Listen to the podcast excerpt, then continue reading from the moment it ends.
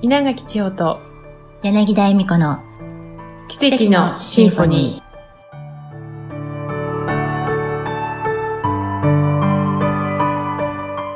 皆さんこんにちは。柳田恵美子です。お聞きくださってありがとうございます。さて、今回は、千穂ちゃんが2019年の大晦日から2020年への年越しのタイミングで起きた千穂ちゃんの可愛い姪っ子さんとの素敵なやりとりを紹介してくれています。登場人物は高校生のゆきなちゃんとゆきなちゃんの妹のちさきちゃん。そして、千穂ちゃんの甥っ子さんでもあり、ゆきなちゃんのいとこにあたるれんくんです。とても可愛いお話ですが、どなたにも思い当たられるような経験って終わりになったんじゃないかなと思います。それでは、どうぞお聞きください。ほら、エミリーも言ってたじゃん。年末年始でいろいろ起こった。そうそうそうそう結構変わり時だったねっていう。いやもう、本当に自分の意識にあるものが分かりやすいほどに現実になって現れてきてるようにうん。感じるの。うん。うちのね、そのめいこちゃんのゆきなちゃんが、ちょうど12月31日の夜中電話が鳴って、うんうん。で、あれ？と思って、まあ起きてるんだなと思って、でコールしてる時に名前が出てるから、あ、明けましておめでとうございますとか言ってくれるのかななんて思って、はーいなんて、あ おめでとうなんて出たら、はーって 泣いて、はーってよじゃーって泣いてるから、でも私がとりあえず、おめでとうって言ったら、おめでとうって言う余裕はあるの。ああ、そうなんね。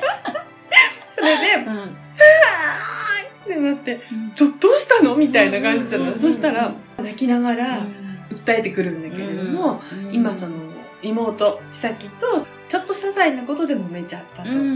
で、それがきっかけで、うん。もう私辛くてしょうがないっていうところでわーっと泣いたんだけれども、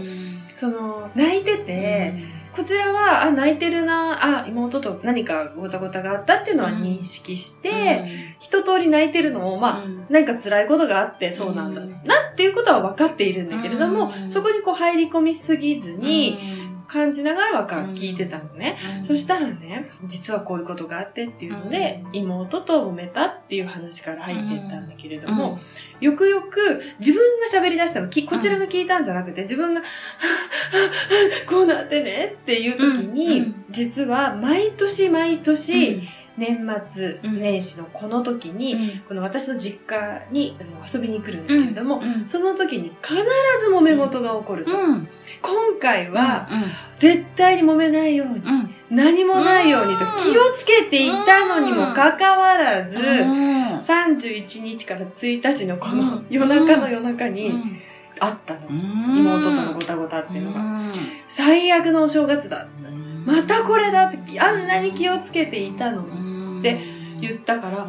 あー気をつけていたから、っていうところをちょっと私もね、感じ取って、で、そうなんだって。で、話の骨を折るわけじゃなくって、ううんーんって流しておきながら、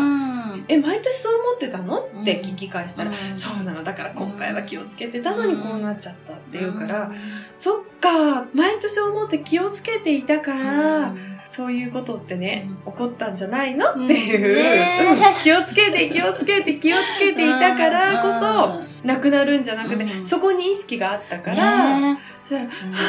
ぁ、はぁ、とかって言いながら、うん、うん。でもちょっとそういう話がもうできる子だから、うん。そういうことをあえて言ってるん。だけど、その中でね、そしたらまたポロって出てきたのが、いとこにあたるうん、レン君ね。レン君がやっぱ年上で、レン君の目がちょっと気になる。それが数年前に、また年末年始の時に、年上のレン君に注意されたことがあって、それがまた気になってるから、うん。レン君の目を気に出してるんだよね。ねうん、もうならないようにならないように気をつけていること、うん。そして顔色を伺ってること、だからバッチリまたそれが起こっちゃってるんだよね。ね。で、そっかーって、気にしすぎてるとそういうことって起こりやすいんだよねーって、って言ったら、でも、うんでも、でも、とか言って、かわい。い。かわい。い、そう。ねそう。でもそこの中でふっと触れるところがあるから、素直になってみたり、でもなんかもう感情に高ぶっちゃってるから、抑えが効かなくなってる部分とで、で、やっぱ聞いてる私がすごく落ち着いて聞いてるっていうのがあったから、だんだんだんだんこう、相手もほぐれてきて、でもね、レン君はレン君でね、レン君だってそういう思いってあるんだよってことを私が気づくことを伝えて、それをある程度自分がもう出してるから、泣いたってことで出してるから、ちょっと聞く耳を持ってるんだよね。で、そこでちょっとこういうお話をさせてもらって、そしたら、まあ落ち着いてきて、うんあ、もうね、今年はやめようねって、うんもう終わりだから、今までの2019年と2020年はもう違うんだと。全く違うものが始まるっていう認識からスタートしてこうよ。この間までこういうのがあったっていうのはもう終わりだよって。うんそれでスタートできるっていう話をちょこっとしたんです。そしたら、分かった。そしたら急に星空が綺麗とか言い出して。もうなんか視界がキュッと開いたんだよね。そこでね。うんだから爆発して出したから、そんなことダメよって言ったわけじゃなくて、うんあ、そうそうって聞いてるから、自分の中で始まり、そこにちょっとだけ私が寄り添ってる。それで自分、あ、星が綺麗だよとか言い出して、星が綺麗。もう、今も部屋戻ったらね、みんな寝てると思うから、普通にね、何もなかったかのように潜り込んで、明日の朝、おはようって謝ることもないし、普通に言ってみたらどうって言ったら、分かった、じゃあそうするって言ったんですね。で、まあ、いい年にしようね、楽しみだね、とか言って、よくなるよ、とか言って。で、電話を切って、いい朝が迎えられたと思うよってことをメール入れといたんですよね。そしたら、まあ、翌朝、あの、ありがとうみたいなの入ってたんだけれども、そしたら、面白いことに、先のこともね、うまくいったよと。あと、レン君ともうまく話ができたよっていうことが入ってたんですよ。それと同時に、えっと、2日に入ってからかな。えっと、電話がかかってきて、彼氏ができたのって。しおちゃん報告って。彼氏ができたのって。で、実は、その1日の夜中ですよね。いろんなことが起こった後に、もう自分の中でいろいろ解放できちゃったんですよね。爆発して、でもう次の展開に行くんだっていうふうに自分のためにストンって落ちたと思うんですよね。その中で、ちょうど気になってた男の子がいたんだけれども、その子とこうお正月だからメールのやり取りをしていて、うんそれで、そしたら恋愛のトークにこうなって、そこで、まあ実は告白されちゃったっていう展開で、うんで、ちょっといいなと思ってたんだって。あの、明るくって、クラスの中でもいい感じの話しやすい男子だなって思っていた、その人から告白されちゃったの。しかも、その彼女が、いつから私のことを思っていてくれたのって言ったら、結構前からだったの。ってことが分かって、もう嬉しくって嬉しくって、すごい展開が来ちゃったって。もう、ハッピーような前回の電話で、本当に感謝だとか言って、もうありがたい、感謝。もう一気にこう開いちゃうんだよね。それで、実は彼氏ね、うん。その、まあ本当告白されて間もなくじゃない、うん。電話かかってきてるのが。だけど、すごく話しやすいっていうね、なんか自分のことを思ってくれる人と付き合えるって。で、去年なんだけれども、お付き合いしてる男の子がいたんだよね。その彼のことでも、割と電話をこうかけてきて、実はなかなか思いが、すれ違いが多い、うん。連絡欲しいのにくれないとか、まあ乙女心でね、うん。可愛い部分での、私に相談事というかね、お話を電話でかけてしてくれてたりしたんだけれども、その中で自分の方が一方的に思ってて、うん思ってくれないと、どうしよう、このままこれでいいのかなっていう高校生ながらのさ、可愛らしい思いなんだけど、うんまあ真剣にね。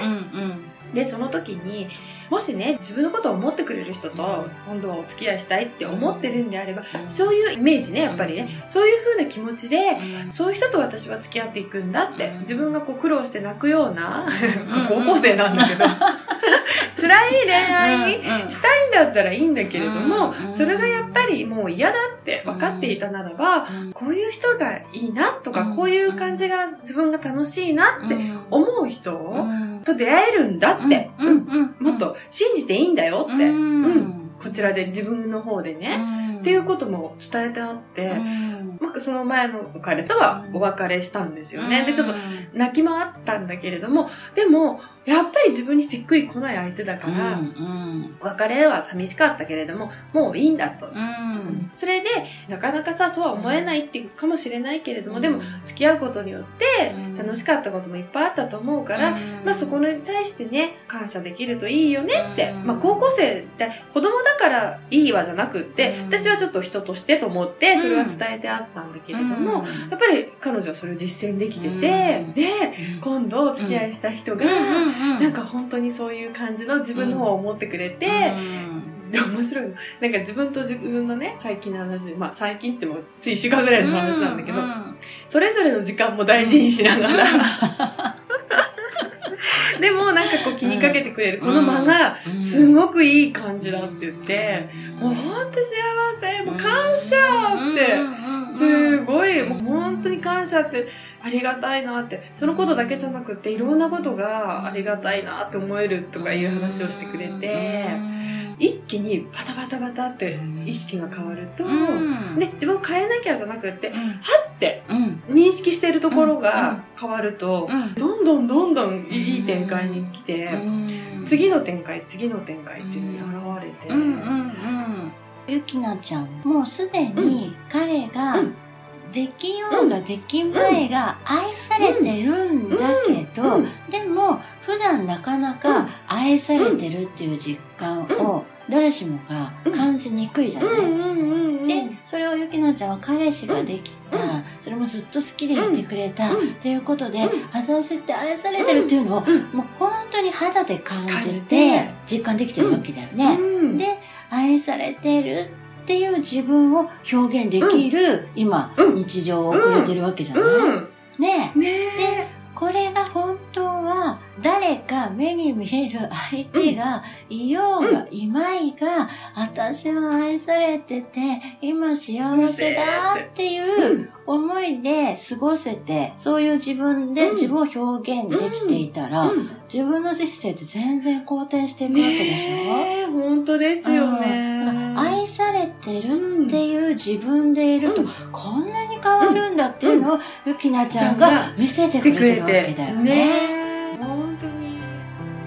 いかがでしたか？ゆきなちゃんが毎年年越しの時に身内内で揉め事が起きていたというお話。今年こそは起こさないようにと気をつけていたのに、やっぱり起こったというのは、まさに揉め事を意識していたからですね。わかりやすいほどに意識していることが現実となって反映されます。それをゆきなちゃんが見せてくれました。起きてほしくないことなら意識をしないことです。そのことを考えないことです。そして自分の心が弾む、心が喜ぶことに意識を向ける。行動することですね。また、素敵な彼氏ができたゆきなちゃん。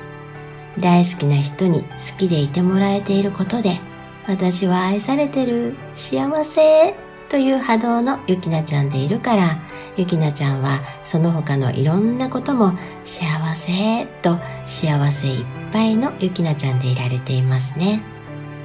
そんな彼女のように私は愛されてる、私は幸せだって思っていると自分に起こること、自分の周りにあるものがすべて幸せに見えてきて輝いた自分になります。